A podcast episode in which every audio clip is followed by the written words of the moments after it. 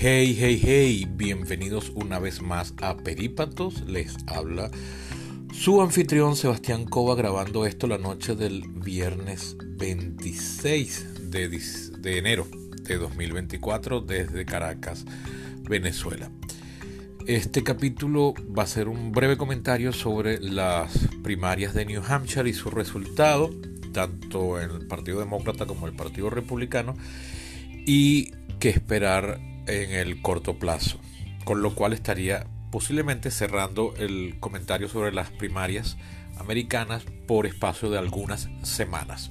Sin más preámbulos, pasemos a la materia.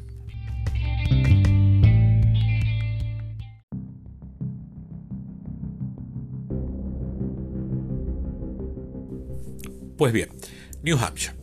De acuerdo con la ley de New Hampshire, del estado de New Hampshire, en el noreste del país, uno de los estados que conforma la región llamada Nueva Inglaterra, una de las colonias originales británicas, por tanto uno de los estados originalmente eh, rebeldes que se alzaron contra Gran Bretaña y fundaron el país.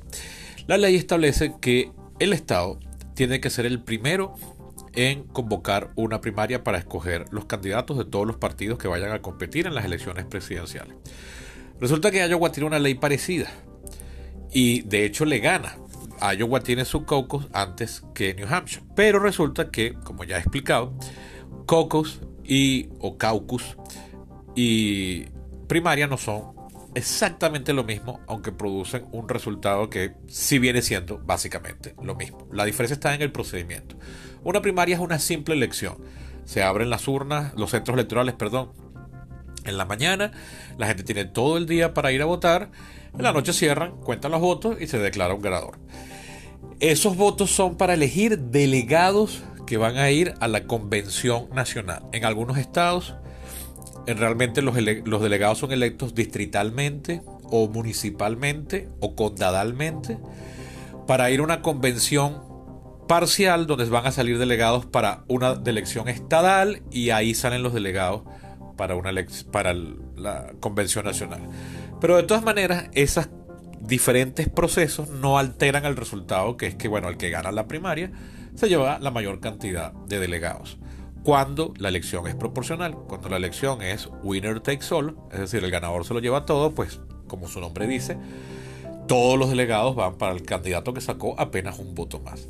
El caucus produce lo mismo, pero no es una elección con el mismo procedimiento. Se abren de noche unos espacios, como el texto que leí la semana pasada, donde la gente discute, propone cuál candidato es mejor, van de un sitio a otro y al final votan muchas veces a mano alzada. Pero es un proceso más deliberativo y más corto en el tiempo. Pero al final también se vota y al final también salen delegados de ahí. Entonces para los efectos viene siendo lo mismo, pero técnicamente tienen unas diferencias procedimentales que los separan. En dado caso, dicha esta introducción, el resultado en New Hampshire es que ganó Trump. Todo parecía indicar que iba a ganar. Yo particularmente pensé que podría ganar con menos o incluso pensé la posibilidad de que Nikki Haley ganara. Posiblemente había un elemento de wishful thinking ahí me hacía la, elección mucho más atractiva, mucho más interesante que si ganara Trump. Además, como sabe, no paso a Trump, pero eso no espero que esté mediando en mis análisis. Eh, sin embargo, como les decía, Trump ganó, pero ganó por un margen no tan avasallador como el que le propinó a Nikki Haley en el caucus de Iowa. Por supuesto, aquí se había retirado ya para estas alturas Ron DeSantis, el gobernador de Florida, y aunque apoyó a Trump, un porcentaje de esos votos se tiene que haber ido a Nikki Haley y ella terminó sacando un 43% em, de los votos frente a un 54% de Trump. O sea, Trump ganó cómodo, pero con 11 puntos de ventaja, mientras que en Iowa, eh, por la división de que había dos candidatos opositores a Trump, el a Nikki Haley le había sacado 31 puntos de ventaja. Entonces aquí se redujo la contienda. Para muchos analistas, ya esto prácticamente define la elección. Ya Trump eh, es el, claro favorito y tiene todas las de ganar. A mí me sorprende que la gente haya saltado a esta conclusión tan rápido, siendo que eh, muchos casos se han acumulado en años recientes donde el ganador de los dos primeros estados o de los tres primeros estados no es termina siendo el ganador final de la contienda. Por ejemplo, en el caso es el caso de Joe Biden en las primarias demócratas del año 2020. En New Hampshire, en aquella oportunidad, eh, Biden había quedado de quinto con apenas 8,4% de los votos y venía de haber quedado cuarto en Iowa, donde había sacado 14,9% de los votos. Es decir, venía palo abajo. Luego en la tercera primaria que fue Nevada, Biden quedó de segundo con 18,9 y fue finalmente en Carolina del Sur donde Biden ganó, ganó más o menos cómodo, ganó con una considerable ventaja. Ya se habían retirado todos los candidatos demócratas, salvo Bernie Sanders. Y a partir de ahí la eh, candidatura de Biden despegó, convirtiéndose eventualmente, como todos saben, evidentemente, en el candidato del Partido Demócrata que eventualmente ganaría la elección.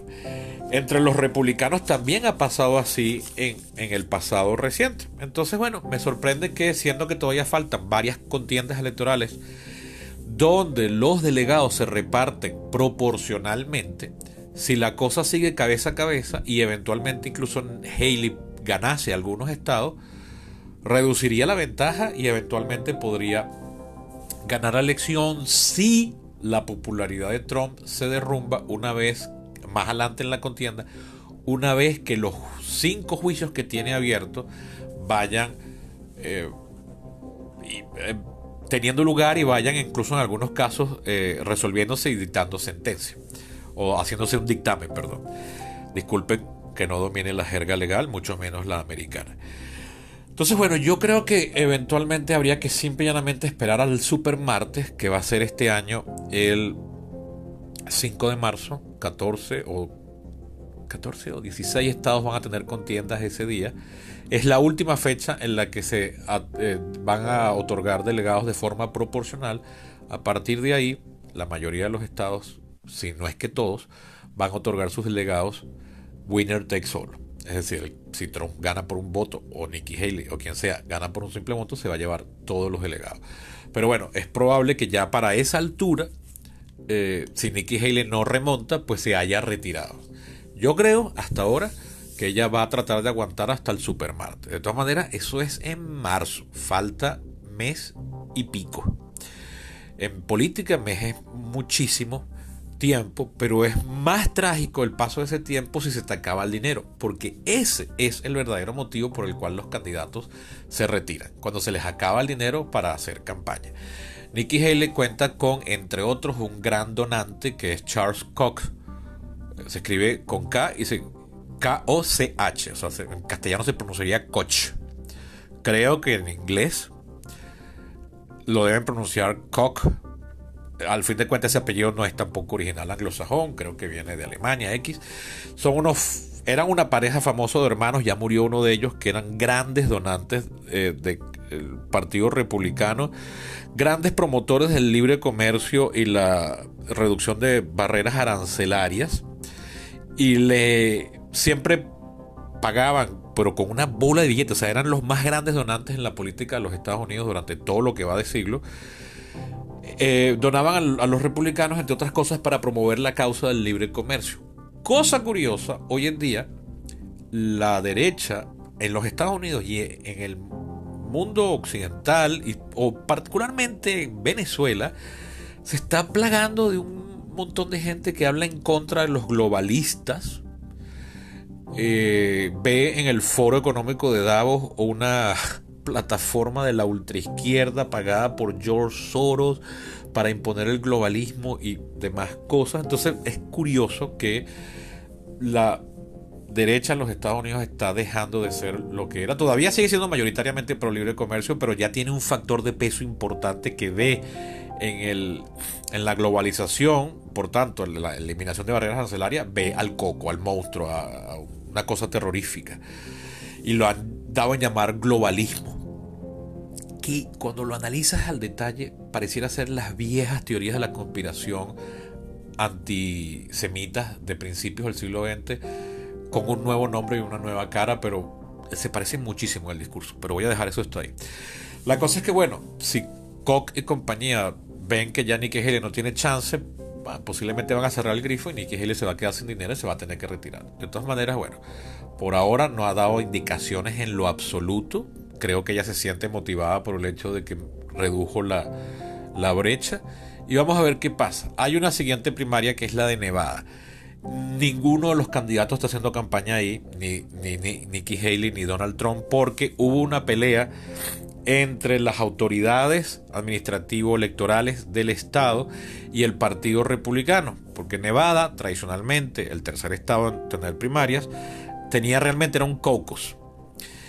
Pero la legislatura demócrata, después de la elección de 2020, la, o sea, la legislatura del Estado, dominada por los demócratas, quiso cambiar el proceso de selección de candidaturas desde un caucus hasta una primaria convencional, es decir, una simple elección.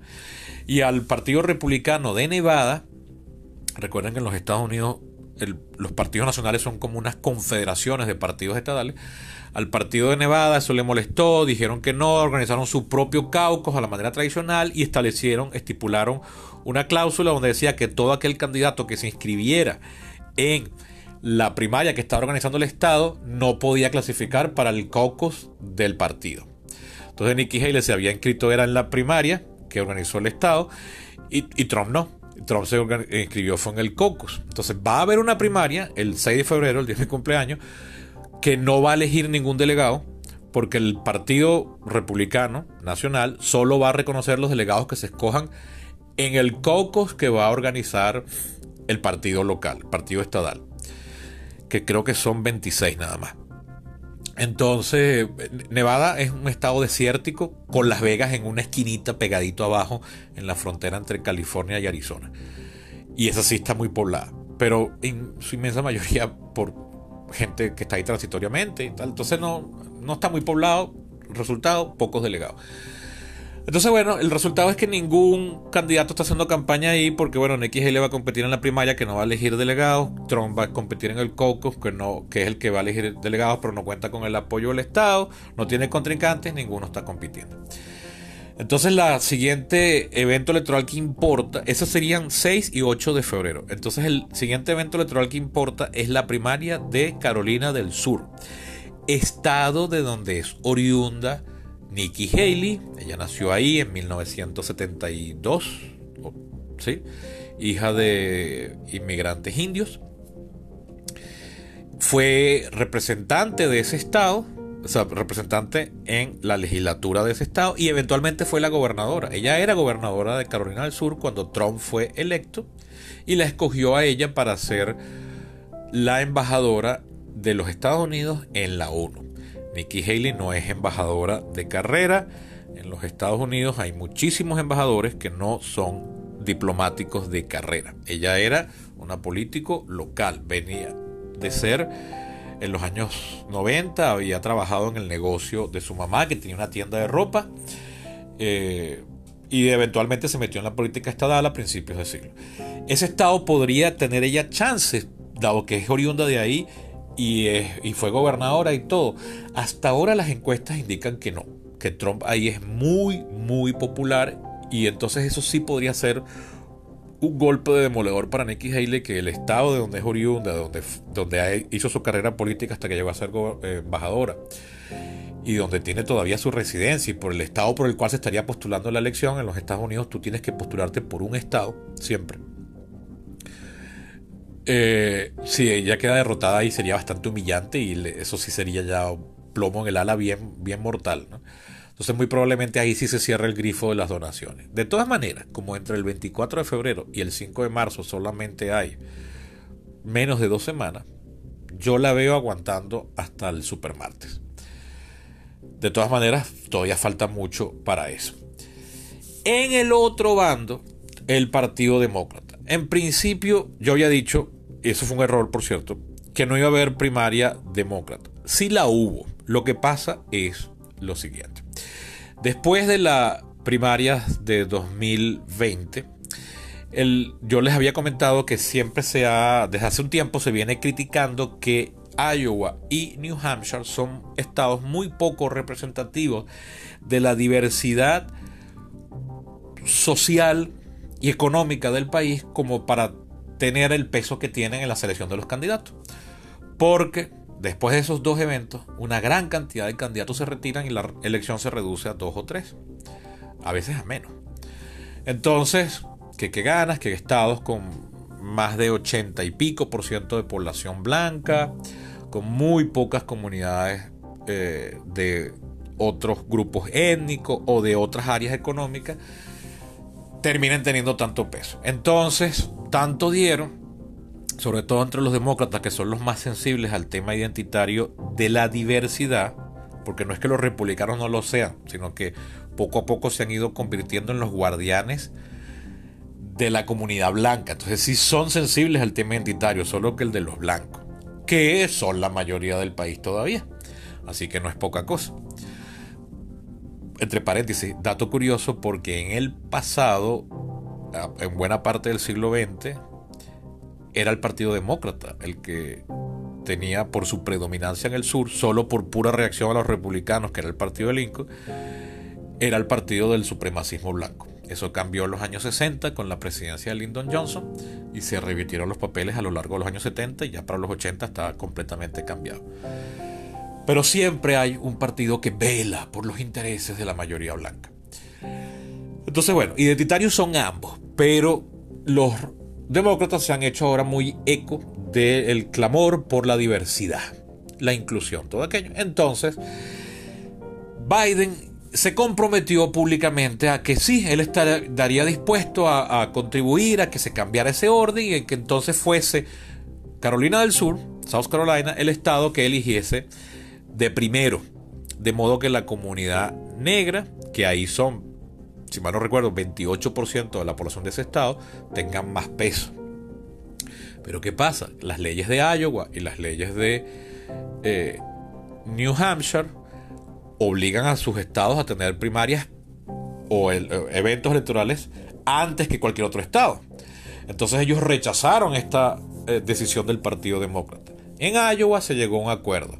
Bueno, el día en que Iowa tenga su caucus, que fue la semana pasada, el partido va a iniciar una votación por correo que va a cerrar el 5 de marzo. Entonces van a tener mes y medio para votar. Entonces por eso no se dieron resultados del Partido Demócrata porque todavía están recibiendo las votaciones por correo. Y en el caso de New Hampshire, el gobernador de ahí, que es republicano, eh, no estuvo de acuerdo, él dijo que no, que la ley de New Hampshire es que se tiene que votar primero que en cualquier otro estado, y entonces que ahí se iban a hacer primarias, y que si Biden no se quería escribir, eso era problema de él, él iba a inscribir a todos los eh, candidatos que se quisiesen escribir. Se inscribieron dos demócratas una tal Marianne William, Williamson, que ella compitió de hecho en las primarias de 2020, es una autora especializada en autoayuda, gurú de la nueva era. Nadie entiende muy bien su postura y su candidatura. Total que ella ni siquiera está haciendo campaña porque no tiene dinero, pero su nombre aparecía en las boletas electorales, en el tarjetón. Y luego un representante demócrata por el estado de eh, Wisconsin. Eh, sí, del distrito 3 de Wisconsin, creo, llamado Dean Phillips. Él lanzó formalmente su candidatura para, bueno, decía que Biden necesitaba un contrincante. Su argumento, yo lo, yo lo vi incluso entrevistado en el programa de Bill Maher. No entendí muy bien su postura. La hecho es que su nombre aparecía en la boleta y el de Marianne Williamson. No aparecía el de Joe Biden. Sin embargo, la ley en muchos estados de los Estados Unidos, entre ellos New Hampshire, establece que tienen que contarse los votos de alguien que no aparezca escrito, pero si la gente lo escribe, escribe el nombre de ese candidato, se tienen que contar. Entonces resulta que sin hacer campaña, sin estar inscrito, sin participar, sin tener ningún comando de campaña ahí, Biden sacó 64% de los votos con puros votos. La gente se tomó la molestia de ir y escribir su nombre. Marianne Williamson no sacó prácticamente nada y Dean Phillips sacó como 18%. Entonces todo el mundo está hablando de qué bien le fue a Biden, que sacó 64%. Usualmente los candidatos que son titulares del cargo, nadie se inscribe para competir contra ellos, parten evidentemente como favoritos, me refiero dentro de sus respectivos partidos, y eh, ganan por encima de 80%. Ustedes dirán, bueno, entonces Biden tuvo un retroceso porque ganó con 64. Sí, si lo ven así en frío, sí. Pero si consideramos que no estaba inscrito, no fue a hacer campaña, no pagó ni por una simple cuña de radio en el estado. Eh, habló en contra de esa primaria porque decía que él solo reconoce la de la que escogió el partido que fuese la primera, que es la de Carolina del Sur. Y aún así, un porcentaje considerable de la gente se tomó la molestia de ir para escribir su nombre, no simplemente marcar una, un circulito o bajar una palanquita, sino escribir Joe Biden. Por cierto, Biden se llama eh, Joseph Biden. Pero bueno, los Estados Unidos tienen esa costumbre de reducir los nombres y eso le da validez legal. Eh, escribieron Joe Biden. Y además, partiendo de que Biden está. es impopular en las encuestas, en estas mediciones mensuales que se hacen de aprobación, desaprobación. Biden tiene una aprobación de 39% y una desaprobación inmensa del 50 y pico por ciento. Y aún así gana la primaria. Entonces es un buen resultado para Biden podemos discutirlo, pero lo cierto es que todos los opinadores y especialistas en los Estados Unidos concluyeron en que sí, que le fue muy bien y que ya eso em, debería conducir a que Dean Phillips se retire y eh, sea elegido seguramente. Y yo estoy de acuerdo con eso último, de que sí, ya efectivamente es muy, eh, eh, yo veo improbable que no le vaya bien igual en Carolina del Sur, donde sí está compitiendo legalmente y bueno, partiendo de, tan, buena, tan buen resultado. Con lo cual ya aquí cierro el comentario sobre las primarias. Con un, último punto. El día de ayer jueves estuvo circulando, lo leí en un tweet de CNN, una propuesta que estaba circulando en la directiva del Partido Republicano para suspender las primarias y eh, eh, escoger por aclamación a Donald Trump como el candidato del partido. Esto no era una postura oficial, esto lo propuso un activista político llamado David Bossie. Espero haberlo pronunciado bien. El apellido se escribe. Bossie. Bossie. Que es el, director de una organización llamada Citizens United, un grupo de interés conservador bastante prominente. Y él ha trabajado con Trump. Estuvo de subjefe, de subdirectivo en la campaña de 2016 de Trump. Para algunos críticos es un lacayo de Trump, eh, es simplemente un entusiasta, vamos a dejarlo ahí. Pero es que digo lo del lacayo porque lo leí en algunos de los análisis. Total, eso estuvo circulando eh, ayer y a las 3 horas el mismo Trump, que según decía la noticia original, apoyaba la moción, a las tres horas, Trump dijo que él no había apoyado eso, que él no estaba de acuerdo y que eso nunca se propuso con su consentimiento. Porque este aparente cambio de actitud, si los primeros reportes decían que Trump estaba de acuerdo con la posibilidad, porque entre, se hicieron estas encuestas flashes y se midieron las opiniones en redes sociales entre el electorado conservador del Partido Republicano, la simple propuesta cayó malísimo y se levantó una ola negativa contra la misma. Entonces, bueno, Trump se desvinculó con ella y el Partido Republicano ni la consideró, o la directiva del Partido Republicano, que ya lo llaman el Comité Nacional. Entonces, bueno, eso queda como una anécdota, pero habla mucho de, de cómo Trump no deja de ser sensible al electorado. Esto lo digo por aquellos que ven en Trump un protodictador. Él mismo ha dicho que él sería un dictador el primer día no desde el primer día, sino que solo el primer día. ¿Qué quiere decir eso? No sé.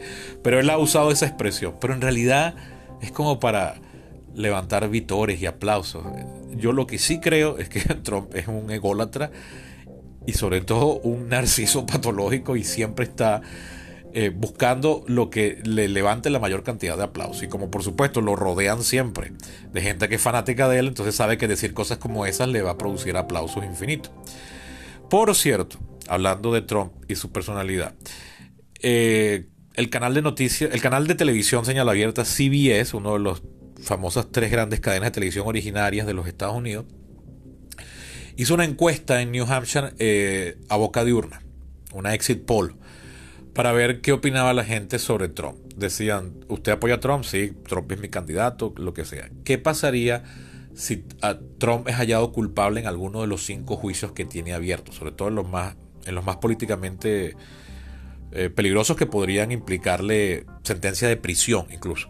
Cosa que no le impediría ser candidato, por cierto. En Estados Unidos tú puedes ser electo presidente estando en prisión.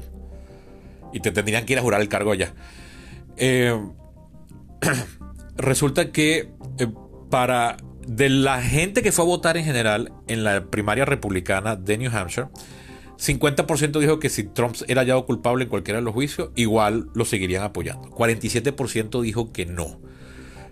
Es un porcentaje considerable. Ahora, si solamente entrevistaban a los que eh, habían votado por Trump, el número se dispara.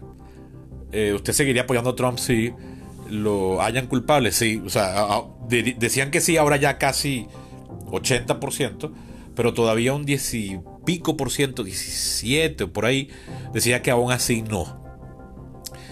Es, es eh, dudoso que un republicano, un votante conservador, de esa gente que se mueve para ir a la primaria, o sea, una persona muy motivada políticamente, vaya a dejar de votar por Trump simplemente porque lo hayan culpable. O sea, ese, ese 47% es una cifra que cuesta creer, porque al final, por más que les moleste y eso les indigne, más odian al otro bando. Igual pasa en el otro bando, ojo. O sea, es, como aquí en Venezuela, es como en España. O sea, la gente está tan bipolarizada ya que la sola idea de que gane el contrario les hace taparse la nariz y votar por el candidato que tienen, porque ellos dirán, bueno, es una mierda, pero es nuestra mierda, y es preferible esta cagada que lo de enfrente, que es el diablo. Pues es lo peor que existe, es el acabose, es el fin de la sociedad como la conocemos. Entonces, no. Los Estados Unidos están a ese nivel.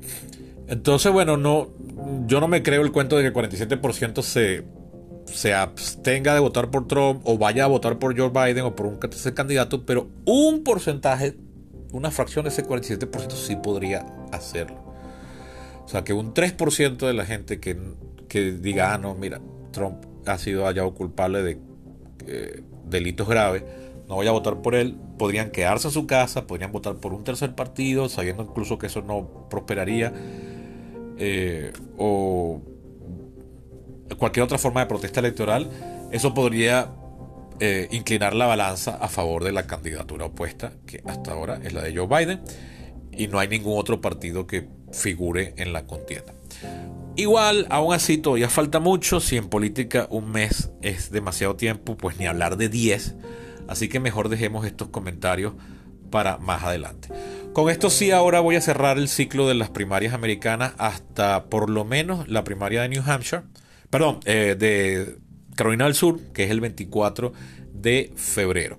Poco después viene el Supermarte, entonces ya ahí vuelve a ser interesante hablar del tema porque pueden haber pasado muchas cosas. Ya, por ejemplo, para el día de hoy, Trump, eh, uno de los juicios de, por difamación en Nueva York, por una persona que en 2019 eh, alegó que Trump la, había abusado sexualmente de ella en los años 90 y Trump eh, negaba esto. Ese juicio resolvió que Trump tenía que pagarle una dinero por indemnización y el Trump ha estado desde entonces hasta ahorita hablando mal de esta persona, entonces ella lo volvió a demandar por difamación. Ese juicio salió resuelto anoche o esta mañana y resulta que Trump tiene que pagarle ahora 80 millones de dólares por daños y eh, perjuicios a, esta persona, que ahorita se me escapa el nombre, por el tiempo que lleva difamándola en la palestra pública. El Trump ayer también tuvo que testificar en uno de los muchos juicios que tiene abierto. Le pusieron un cuestionario, simplemente responda sí o no, porque saben que Trump agarra esos juicios para hacer prácticamente campaña política. Sin embargo, a esos juicios no entran los medios, solamente, ¿sabes? Son esos en los que entra un dibujante, no hay fotos, ni hay videos, ni nada de eso. Pero aún así Trump se las arregló para hacer ciertos comentarios que decía que evidentemente tenían un, perfil electoralista.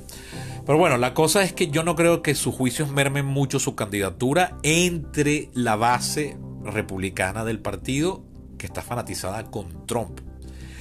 Pero en el país lo que más hay hoy en día son independientes, es decir, personas que no se registran a la hora de irse en los Estados Unidos, cuando uno se registra para votar, uno tiene que poner cuál es su filiación partidista. Si es republicano, si es demócrata, si es eh, de cualquier otro partido que exista, o una opción es ninguno. O sea, soy independiente. Esa cifra, que en los años 60 era prácticamente inexistente, en la actualidad ya es la mayoría del electorado. Y son los que terminan definiendo las elecciones. Por supuesto, esos independientes sí tienen inclinaciones. Lo que no quieren es afiliarse a, un, eh, aparecer eh, formalmente registrados como apoyo de un partido. Que registrarse como apoyo de un partido no implica absolutamente nada. No es que tengas que donar dinero, no es que tengas que asistir a reuniones, no, nada de eso. Es simplemente para facilitar el trabajo administrativo en los estados a la hora de hacer, por ejemplo, primarias. Y es una maravilla para hacer encuestas porque entonces ya la gente se identifica. Pero de esos independientes, por supuesto, hay un porcentaje que son independientes, pero que se inclinan o suelen votar por los republicanos y hay un porcentaje que se inclina o suele votar por los demócratas. El porcentaje de independientes que se suele inclinar hacia los demócratas es ligeramente mayor al de los republicanos. Y del, en el total del país, la cantidad de gente que está inscrita como demócrata es eh, por pocos números, pero considerablemente, poco, pero considerable. Bueno, o sea, me quiero decir que no es un 2-3% más por los demócratas que por los republicanos. O sea, el país, electoralmente hablando, tiende a inclinarse hacia el bando demócrata. Y ustedes dirán, bueno, ¿y por qué ganan los republicanos? Bueno, yo les comento que desde 1988 en adelante, los republicanos solo han sido mayoría en una sola elección, la de 2004.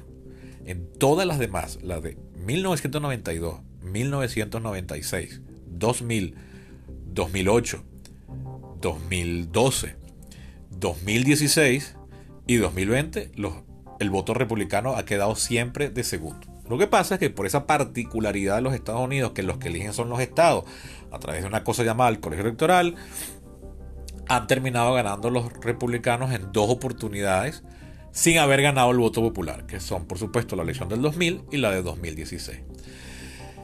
Esto lo menciono porque, bueno, ese porcentaje de gente que podría molestarle mucho que Trump eh, salga eh, culpable en alguno de sus vicios, podrían ser los que terminen moviendo la balanza. Pese a todas las críticas que hay sobre Joe Biden, la primera es su avanzada edad, la segunda es que no ha resuelto los problemas en la frontera con los inmigrantes, aunque justamente hoy, el día que estoy grabando esto, ya salió una propuesta que Biden apoyaría eh, en el Senado, pero no la he podido leer todavía, sé que no lo incluyo aquí, quizás lo haga en un siguiente em, capítulo. Es interesante, la verdad es que la agenda y los logros legislativos de Biden son impresionantes. Desde que yo sigo la política no había visto un presidente que en apenas los dos primeros años lograra eh, lo que logró Biden en reformas legislativas, que es diferente a, decretos ejecutivos y procedimientos administrativos convencionales. En reformas legislativas lo de Biden es impresionante, que son las reformas de mayor trascendentalidad y alcance casualmente. Trump en sus primeros dos años solo logró una, que fue la reforma al sistema tributario, que prácticamente podríamos decir que fue un, logro del Partido Republicano, quien es los que para eso siempre fue vital. Las dos grandes propuestas eh, electorales de Trump, que eran la del muro en la frontera y la de eliminar el llamado Obamacare y cambiarlo por algo arrechísimo, mucho mejor, cita textual, something terrific, eh, no lo logró. No lo logró en sus primeros dos años ni en los segundos dos años. Pero por supuesto, el presidente tiene una enorme cartera de herramientas eh, ejecutivas y administrativas con los cuales se hace gobierno y bueno, por supuesto ahí sí hizo más cosas. Pero ahí todos los presidentes tienen esas mismas herramientas. Entonces, muchas veces lo que hacen presidentes es que llega y entonces desmontan la del presidente anterior, muy a la venezolana, muy a la latinoamericana. Eso no era así en los Estados Unidos antes, se está volviendo cada vez más así en tiempos recientes, se nos latinoamericaniza el gigante. Y bueno, ya esto se extendió más de lo que yo pretendía. Lo dejo hasta este punto.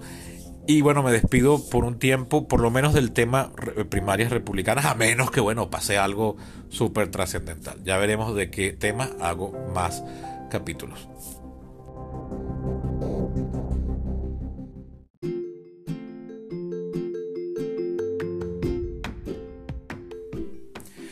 Esto ha sido todo por hoy. Esa idea que propuse al final eh, se las extiendo a ustedes. Eh, sugiérame ideas para capítulos. Eh, aquí ahora en Spotify hay una función donde se pueden hacer preguntas y ustedes pueden dejar sus comentarios y, yo los autorizo para que queden impresos, o sea, para que queden a la vista de todos. Sugiérame por ahí ideas para próximos capítulos. También pueden, si no quieren escribirlo en Spotify porque me están oyendo en Google Podcast o en Apple Podcast, pues me pueden contactar por mis redes personales. Soy Eco23 en Twitter y en Facebook. Y los que me tengan en WhatsApp, pues me contactan por ahí. De más está decir que los invito también a ser mecenas del podcast. ¿Cómo? Visitando mi Patreon. Se escribe patreon.com slash peripatos. De todas maneras, aquí en la caja de información de este capítulo está el enlace. Van ahí y por apenas un dólar mensual pueden apoyarme. Pueden donar más. Pero yo solo les sugiero, y es una simple sugerencia, un dólar. Porque yo este podcast no lo hago exclusivo de quien paga. Es libre para todo el mundo. Pero oye, uno también tiene que comer. Así que se les agradece. También pueden ayudar haciéndoselo llegar a aquellas personas que creen que les puede ser de interés o utilidad. Hasta la próxima.